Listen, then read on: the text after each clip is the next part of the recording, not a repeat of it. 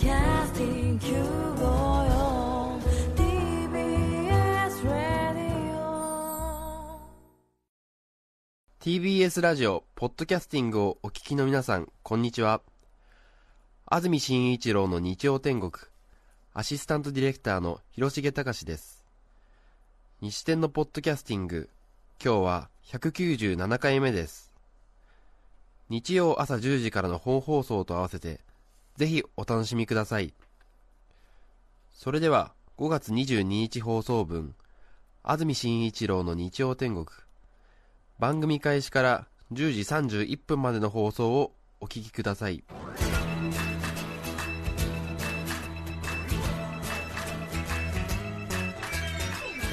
安住紳一郎の日曜天国。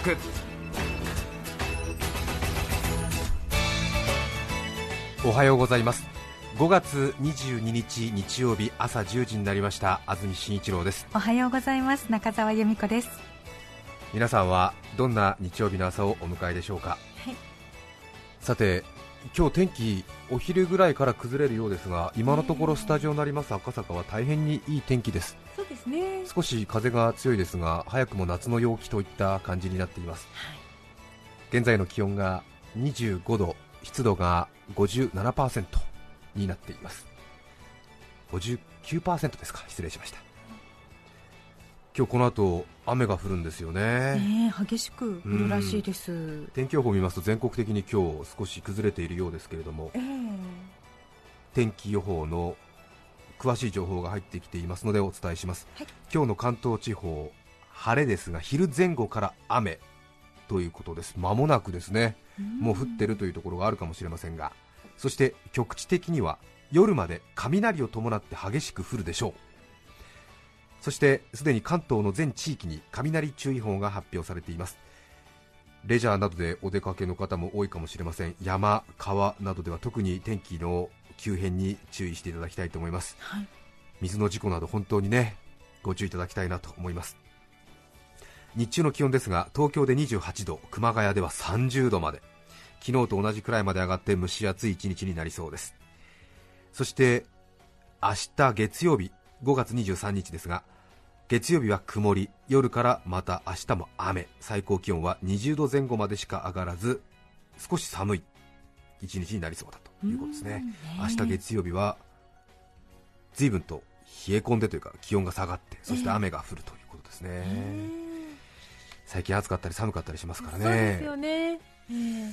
体調崩されているという方も多いかもしれません、ねそして電車の情報も入ってきています。電車の情報です。京浜東北線 JR 京浜東北線は本郷台駅での人身事故の影響で磯子と大船の間で運転を見合わせています。京浜東北線は磯子大船間で運転を見合わせています。運転再開は午前10時30分を予定しているということですご注意いただきたいと思います。さて中澤さん今夜からは。弟の弟殿の結婚式のためにはい。海外に行かれるということ。あそうなんです、ええ。はいすみません。私事でいや全然あの何の不利益も被ってませんので。はい。そんな公共の電波で言うほどでもないんですがはいちょっとハハワイに行くことになりまして。そうですか、はい。中澤さんに弟がいたと。もどうでもいいです。いえいえいえ。いえ初耳だという方も多いと思いますよ。いやいやいや早速私などはもうウィキペディアに加筆しないとと思っていますけれども。弟がいらっしゃるんですね。そうですそうですね。はい。二人兄弟で。二人兄弟ではい。そうですか。だから安住さんと同じ組み合わせですよ。お姉さんがいて弟がいてっていうね。そうですね、はい、ええ。はい何か深い意味があるのかなないですないです。だからなんかあのはい。弟っていうとね。はい。何歳離れた弟さえん 5, なんですか？歳離れた。5歳も離れて、はい、なので私はすごい可愛がったつもりなんで、ええ。安住さんのそのプレッシャーをかけられた話を聞くと面白いんですけど。あの私の話にフィードバックしないでいいのであの 中澤兄弟の話を。いいやいや面白くないもん、や別に面白さを求めてはおりませんはい、どんな弟さんなんですか？そうですね。あのマイペースですねすごく。そうですか、はい。弟の結婚式に出席する姉の気持ちっていうのはどういうものですか？そうですね。いやお嫁さんが来てくれてよかったなっていうのがやっぱり一番ありますね。お嫁さんとはもうお会いになったんですか、はい。義理の妹さんになるんですか、はい。2度ほど、はい会ってお食事しましたけどもねえよかったなと思って本当によろしくお願いしますっていう気持ちですね。ねえ。ちょっと新しい親戚になるわけですから、ーそうですね。何かこうポチッと布石みたいなものは置いたんですか、何ですか？ポチッと布石？ええ。と言いますと？えいや別にあのそれは各人のそれぞれのはい思惑だと思われますけども 特に布石は置かずですか？そうですね。極めて感じよくええ。思ってもらえるように気をつけました、あ。私自身。感じよく思ってもらうようなやっぱり布石を打ってるわけですね。そういうことになりますかね、ええ。はいはい。全力投入しまして非常に感じのいいお姉さんを演じてみましたけど。具体的にはどういう？え？具体的には具体どういう？的には微笑みを絶やさず。はあ りがとうっていうあの心であの、ええ。はい、ご一緒するっていうことですね。あなるほど、はい、あとは、はい、もう本当に弟にひどいことがあったらあの私はゆかりさんの味方なんでっていうスタンスですね。そうですか、はい。義理の妹になる弟さんのはい。結婚相手の方は中澤さんのことを何て呼ぶんですか？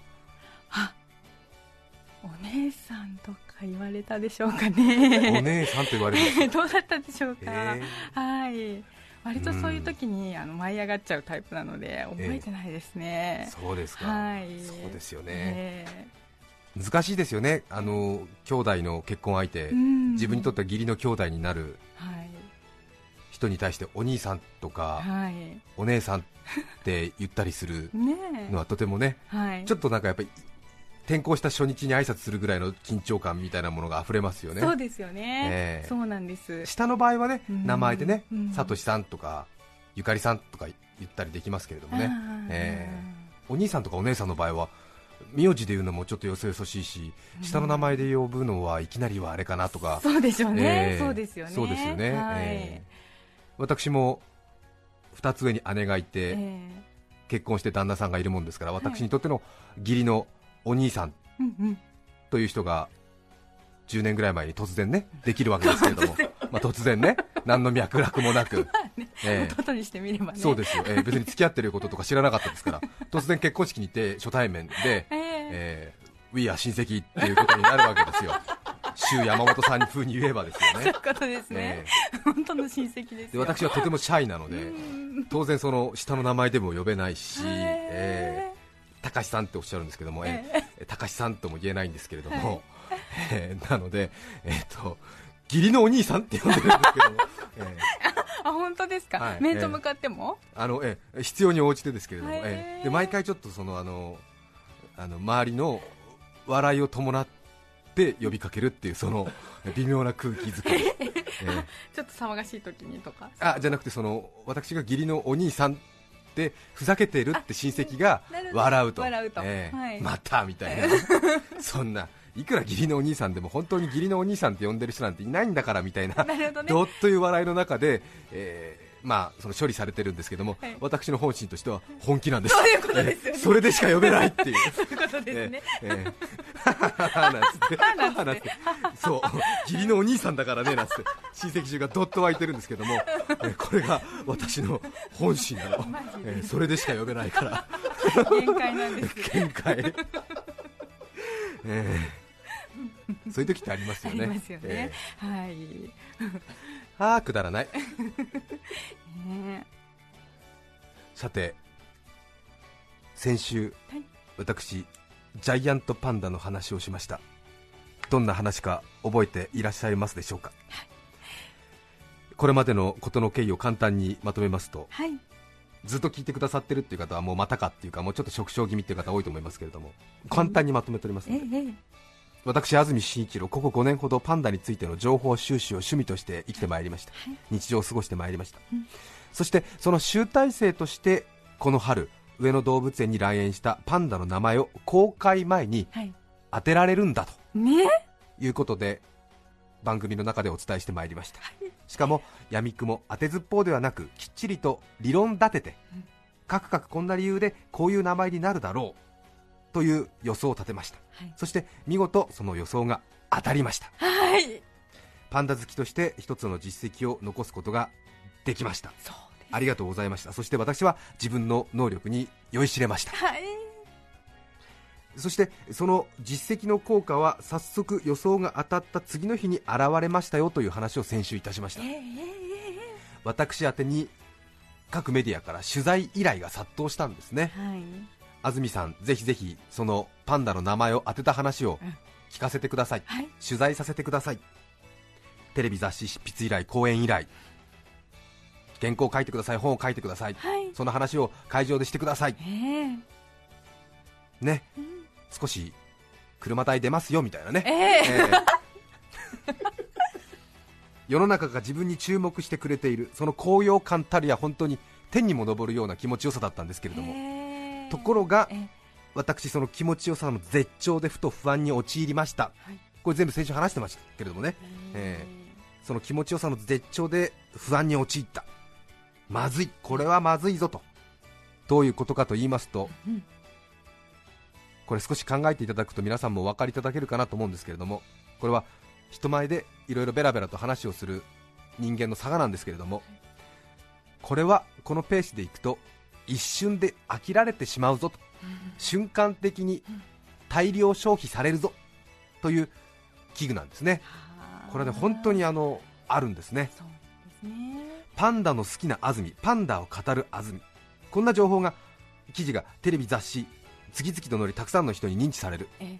一見ね大変光栄なことなんですよ。ええ。そうなんではそうではあるんだけれども冷静に考えるとそのみんなに認知されて光栄だというその事実光栄という2文字の後ろには終止符がはっきりと見えるわけだよね。そうでしょうかね。黒いポッチの丸いピリオドが見えちゃうわけだ。そうですかええ。うーん難しいああパンダの好きな安住ねと。はいはいはいと。前も昨日もなんかでこれ見たよな。もういいよと。うん。だって見たもん。えまた同じ話してる。えもう引き出しないよこいつ。ということでねもう見なくていいよっていうことでそのいわゆるその大ブームの後にはもう完全にピリオドが見えちゃってるわけだね。そうですか、え今の世の中はたくさん情報が入る。うん。パソコンなんかでも過去のものが見られたりしますからはい。本当に人々の飽きるスピードってのはものすごいスピードなんですよね。うん。そしてそのスピードに追い越されてしまうとはい。自分がパンダが好きだパンダの情報をいろいろ集めているというスピードよりも人々が飽きるスピードが追い抜いた瞬間にはい。もうそれはは価値のないものになってしまう。ちょっと難しい話してますけれどもご商売とかされてる方はねね。え理解できると思うんですけれども、まあ、ピリオドというのはちょっと言い過ぎかもしれませんが少なくとも中締め的なまあ一段落ということになるんですよね。まあ、ご自身に厳しく切れれば厳しいほどそう感じるっていうところはこれはねご商売とかされてる方はうん。多分同じ気持ちなんですよ。うんうんうん。30年そうかもしれ40ませんね年行列の途絶えないラーメン屋さん、はい。スープの味が30年変わりません。美味しいですね。と言っても実はちょっとずつ毎月変えてるわけよ。そうでしょうかね。スープの味を。変えてんの。だってずっと一緒だと飽きるから。だから気づかないようにちょっとずつスープを改良してるんだよね。それでお客さんは30年味変わりませんね。って言って喜んでるんだけども店主はものすごい陰で努力して本当に1週間2週間単位でちょっとずつ味変えてるんだよねそれで30年飽きることなく常連さんが何年も何年も通い続けてる。これ和菓子屋さんとかもそうだと思いますよ。レストランとかでも気づかれないように気づかれないように。なるほど。そして人の話私人の話を聞いてもらうという仕事をしてますけれどもあ人に話を聞いてもらうという仕事をしてますけれども、はい。こういう仕事をしていればその人々がどれぐらい飽きているのかといううん。それを客観的に判断するっていうのも仕事の一つ。ちょっとねあの赤裸々な話でちょっと気持ち悪いと思いますけれども。いやいやでそのペース配分というのはとても大事、はい。具体的に言うとこれは皆さんの日常生活でもあると思うんです。これ家族とか娘に話を聞いてもらえないとかそういう人もこれはきちんと計算するべきです。は寡黙なお父さんというのは比較的家族は話しかけますから。でもはい。ペラペラ喋るお父さんっていうのはもうお父さんの話はもういいよってことになるわけですから。それは家族がお父さんの話に飽きている、はいそのスピードをお父さんが理解していないっていうことですから。はあ、えそういうことなんですよ。そうん、人に話を聞いてもらうためには、はい。そういうペース配分っていうのがとても大事。そうですね。深い話してるよ。そうですね。私もここまで自分のはい。商売柄のはい。なんか企業秘密みたいなベラベラ喋っちゃってちょっとね恥ずかしい気持ちあるけれど。なんだみたいな。ねえ結構なんだ考えてんだ。みたいな思われるのも客だよ。でも考えてるんだよ。どれぐらいのペースで発表していいかは。恥ずかしいよここまで言うと。ラーメン屋さんがはい1週間ごとにスープ変えてます。みたいな。そうね。そんなこと言ってんですか。そこを気づかれないようにやるっていうのがまたプロなんですね。うちは30年変えてませんって言うんだけど言うのね。変えてるからいいよ。はいそう私言っちゃってんだもんこれ本当に大事なの、い。家族でも友人でも職場でも。はい。例えばね孫がね、はい。おじいちゃん昔おじいちゃんが乗ってた船の話またしてなんてこう来るでしょ？ええ可愛い孫が膝に乗ってせがんできても、うん。で毎回毎回おじいちゃん壊れるがままに船の話孫にしちゃダメなのよ。うん。おじいちゃんの乗ってた船はな日本郵船っていう大きな会社の船でな国際航路を我が物顔で通ったもんだよみたいなさ、ええ。最初は気持ちいいよ。ねえ。ねえ。ええでも気持ちよく毎度毎度リクエストに応えちゃうおじいちゃんダメよ。そうでしょうか、うん。そうか。だって孫が飽きたら終わりなんだよ。孫がその話飽きるスピードをきちんとおじいちゃん見極めなきゃダメなんだよ。そうねそうね、うん。はい。だからおじいちゃんはたまに孫がね、はい。おじいちゃんまたおじいちゃんの昔乗ってた船の話してよ。ええええ。なんて言われても、うん。おじいちゃんはもう昔のことはあんまり覚えてないんだ。なんてたまに言わなきゃダメなんだよ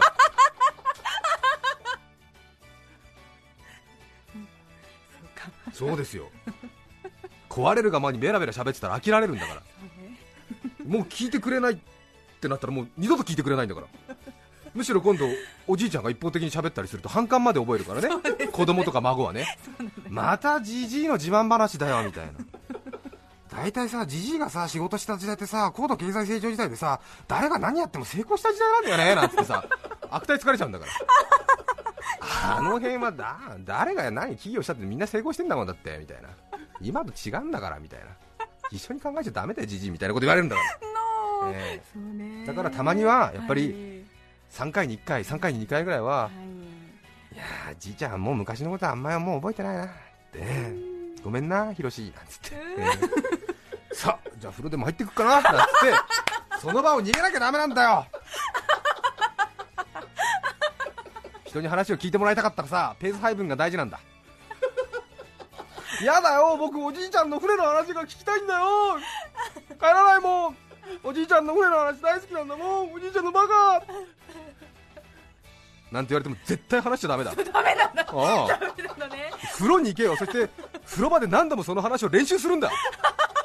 なるほど。その間に船の話をもっと洗練させとくんだよ。なるほどね、ええ。まだ出してないエピソードええとか加えたり、思い出すんだよウィキペディア調べろ。そんくらいやんなきゃね。それぐらいやらなきゃダメなのだよ。あこれが理想よ。ナイスコントロール。桑田真澄のコントロールよ。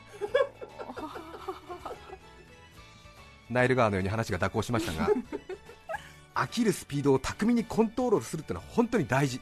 これ何でもそうねそうか。本当に大事。はい。で話戻りますけども、はい。私は皆さんが飽きるスピードがどうやらものすごく加速してきてるぞ。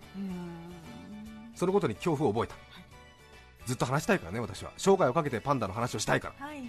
そこで先週話したことに戻りますけれどもまだまだやはり欲があるのでこれは策を講じなければということで私はその名前が当たった翌日はい。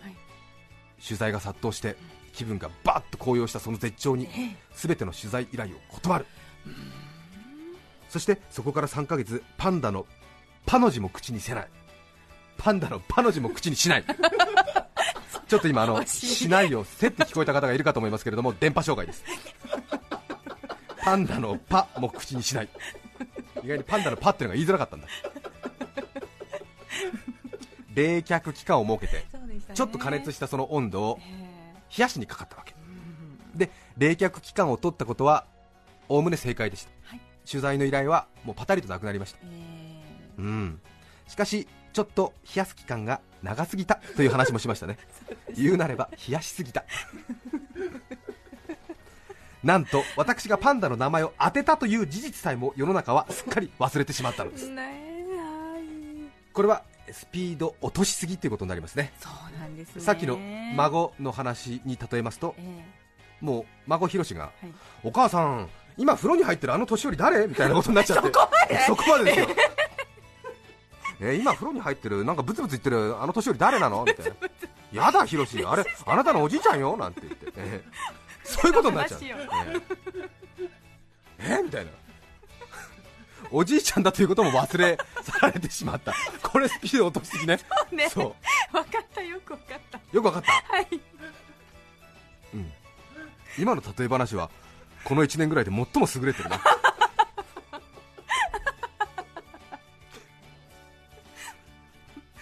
冷却期間を取りすぎはしましたけれどもパンダ好きには変わりないということで懲りずに先週また番組冒頭30分えパンダの話私のパンダ自慢をずっとはい。お話ししたんですけれども。そうでした。いわばもう一からのパンダ好きプロモーションということになってたわけなんですけども。そうですね。ところがですね、はい。はい今世の中パンダの需要って多いんですね。あ3ヶ月冷却期間を置いたにもかかわらず、先週ちょうど1週間前ですよね、この番組の中でパンダの話をしましたら安住さん、昨日のラジオでパンダの話してましたよね、あ好きなんですね、テレビの番組の方からあ。出演依頼がスーンと入りまして、安住、パンダ詳しいんだったらぜひ番組でやってください。みたいな、ええ今ね結構パンダの話聞きたいって人が多いみたいで、ええ。今、テレビでパンダの2時間特番企画してるんだ、え2時間ですか、これテレビの2時間っていうとかなりの量ありますからね、えよくテレビはラジオの10倍って言いますけれども、なのでテレビ2時間パンダっていうと、ラジオ、日曜天国だと20時間パンダの話してるに近い感覚になりますから、そうですか。ええ。2時間特番パンダですか、ああ2時間、でお前がいろいろこれまで集めてきたそのパンダの情報とかぜひ全部提供してくれみたいなこと言われて、えでお前のリポートで2時間やるからみたいな。ちょっと心嬉しいわけですけど、早速ね一からのスタートのプロモーション大成功みたいな、あやっぱりパンダの話の今需要あるんだななんて思って、ええでも先ほどの話あるようにテレビは特にラジオと違って、ものすごいその消費のスピードが速いからあ影響力があるからはい。そこで私はさっきの話をした私はここ5年6年かけてずっとパンダを地道に日常生活でいろいろ情報を集めてきて、はい。自分なりに勉強も重ねてきて。ええ。それでその関東にしか流れていないラジオで、はい。まあ、たまに話をする。うん。それが楽しくてずっとやってるんでテレビで2時間特番で一気に自分の情報を出してしまうと、そこでもしかすると皆さんに飽きられる可能性があるのでそれはとても本意じゃないと、はい。うん。ずるいと言われるかもしれませんけどもやっぱりゆっくりゆっくりパンダの話これからもしていきたいんで、はい。申し訳ないですけどもちょっと考え直してください。うん。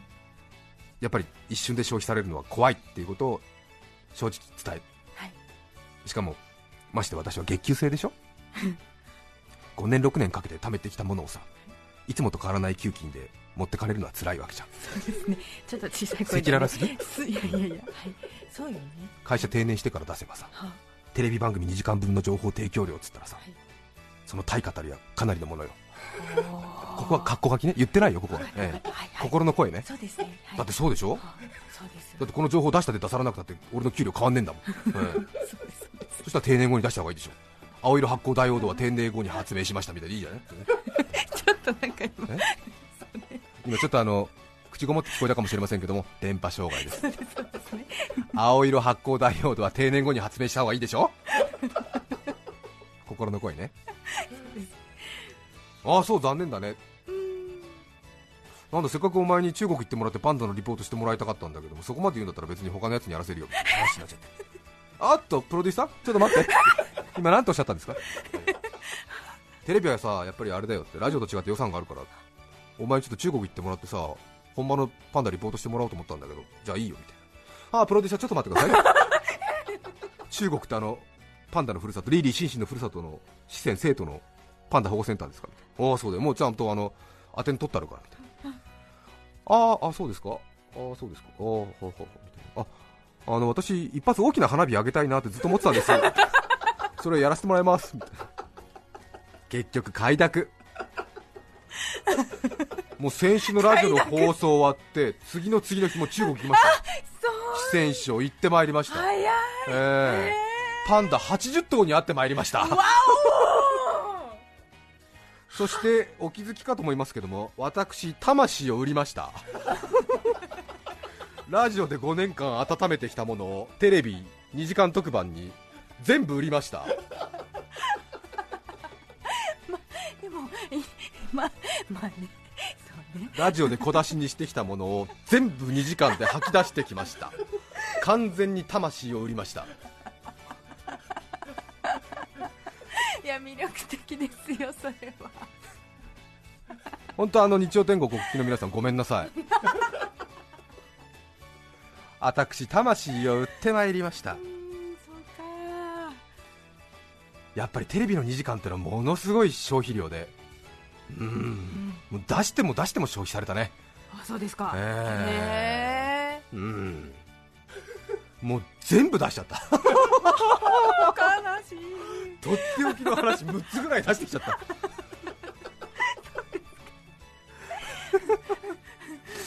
うーん。まあでも得るものも大きかったですからその視線に行くっていう、うんそうね。ねうんうんうん。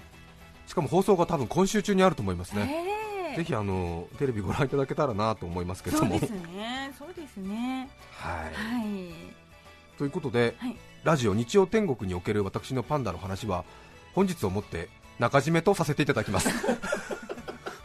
だってもうないもん、そう、うん。そうですか、うん。ごめんんなさい。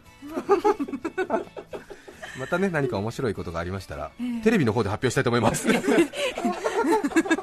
そんなあの大丈夫？そんなやさぐれなくても。いやいやいやあのちょっとねやっぱり魂売ったから逡巡したんだよね。逡巡したよだいぶ、はいえ。そうかそう。かえでもねちょっとねええやっぱりあの、うん。はい。魅力的な条件突きつけられるとねパッと打っちゃった、ええはいはいなんつって、えいいと思います。それでまたねあの、うん。はい、得るものも大きくあの行ってこいじゃないですか。うんうん。はい。得たものをまたあの中締め後密かにこうね熟成させてきっと発表があるものと期待しております、基本的にはあれですよね。あの、はい。中国の生徒っていうのがいわゆるパンダのふるさとそうでですよね。えーそこを見ちゃうともうパンダはそれ以上深掘りできないんだよね。ですからそうですよね。まああの天竺に行っちゃったみたいなものですから、え軸に。ー、西遊記の話ってのはやっぱり天竺に着くと終わりですよね。えー。でそれ以上の話はないわけじゃないですか。で私天竺に行ったわけですから。で天竺に行って根掘り葉掘りリポートしてきたわけですから。えもうそれ以上ないわけでしょだから西遊記の最終回を語っちゃったわけだからもうないのよ。ゼロなわけ、まあ、あとはだからあの思い出話とかになって しまいますけれども。申し訳ございません。ねえ難しいものでございますね生き方って。さて今日のメッセージテーマはこちらです。調味料と私。寒川町寒川町ありがとうございます。ありがとうございますここはリスナー調査ではいつもねね空白くなる街ですけれどもありがとうございます、年末ちゃんと聞いてよ。寒川町 藤井達也さん男性の方ありがとうございます。ありがとうございます。調味料と私私が中学生の頃親戚の家にお呼ばれに行った時のこと。食卓に粒の大きいゴツゴツした塩が出てきてあこれはテレビで見た岩塩じゃないか、うん。一度食べてみたかったのだと思い、はい。早速ペロッと舐めてみると確かに甘い気がする。うんですよね。よく言いますよね岩塩。甘い塩甘い感じの。間違いない。これが岩塩だ。と嬉しくなり親戚のおじさんにこれ岩塩ですよね。高かったんですか？どこで買ったんですか？と聞くとはい。あそれはね湿気で固まった食塩。と一周されみんなに笑われました。あの時のがっかりと恥ずかしさは忘れられません。ねえ気持ちわかります。面白い。桜市のアクアマリンさん41歳女性の方、はい私は唐辛子が大好き。我が家のテーブルの上には普通の七味柚子入り七味山椒入り七味。専門店で私好みに調合してもらった高価なオリジナルブレンド七味。さらには国産一味と韓国産一味。ニンニクパウダー入り一味。合計7本の唐辛子の瓶が並び料理に合わせて使い分けています。へ先日友人が新発売のカップ焼きそばを持って家に遊びに来ました。一緒にその焼きそばを食べました友人は焼きそばに普通の七味と国産一味をかけ私はニンニク入り一味だけをかけて食べました。ーはい。友人がこの焼きそばはエビの風味がするねと褒めていましたが私にはエビの風味が全く感じられません。変だなと思い唐辛子の瓶を見たら友人が一味だと思ってかけたものは熱帯魚の餌でした。熱帯魚の餌の容器の蓋が壊れたので一味の空き瓶に入れておいたのですが 赤っぽい粉末状の餌なので友人は気づかずに使ってしまったのでしょう、水槽の近くに置いておいた一味の瓶を勝手に持ってきて使った友人が悪いので本当のことは言わずに黙っていました。熱帯魚の餌は原材料にエビが使われているのでこれを人間用の食材にかけるとエビ風味調味料になるということを発見しましたが私自身は試食してみる気にはなりません。えぐいねね。きっとここのうちは唐辛子がいっぱいあるから、ええ。きっとその辺に転がってるのも全部唐辛子だろうと思ったんでしょうね。そうですよそねしたらなんと熱帯魚の餌を入れてた一味の瓶だったという、瓶だったからね、ねえ。間違えた。すごいね。はあ。うーん。水槽の近くに置いてあったものを勝手に使った友人が悪いので私は悪くないというふうにね言ってますけれどもね。あえて文字にするあたりはこういうふうに自分を自己暗示にかけてるんでしょうね、えーなるほどね。私は悪くないんだですね。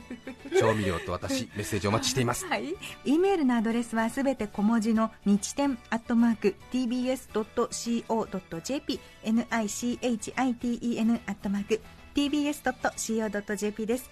抽選で5名の方に何かと便利でシュールな表紙が魂を売りました。あなたの日常を演出する日天ノート。3名の方にはカルピスセットをプレゼント。さらにメッセージを紹介したすべての方にオリジナルポストカードパンダでノーダウトをお送りしていますパンダでノーダウトをお送りしています。今日のテーマは調味料と私皆さんからのメッセージお待ちしています。それではこの曲を聴いてうっとりとしてください。市原市の紋次郎さんのお母さんからいただきました松任谷由実さん「不当を渡る風」どうぞ。5月22日放送分安住紳一郎の日曜天国。10時31分までをお聞きいただきました。著作権の問題がありリクエスト曲は配信することができませんので今日はこの辺で失礼します。安住紳一郎の「ポッドキャスト天国」ああテストテスト。ああテストテスト。私はただいま人生のテスト中。TBS ラジオ954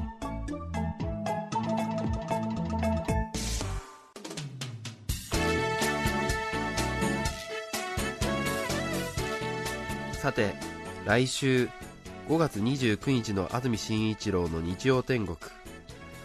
メッセージテーマは運動会の思い出。ゲストは缶詰博士黒川隼人さんです。それでは来週も日曜朝10時 TBS ラジオ954でお会いしましょう。さようなら。安住紳一郎の「ポッドキャスト天国」これはあくまで試供品。皆まで語れぬポッドキャスト。ぜひ本放送を聞きなされ。TBS ラジオ954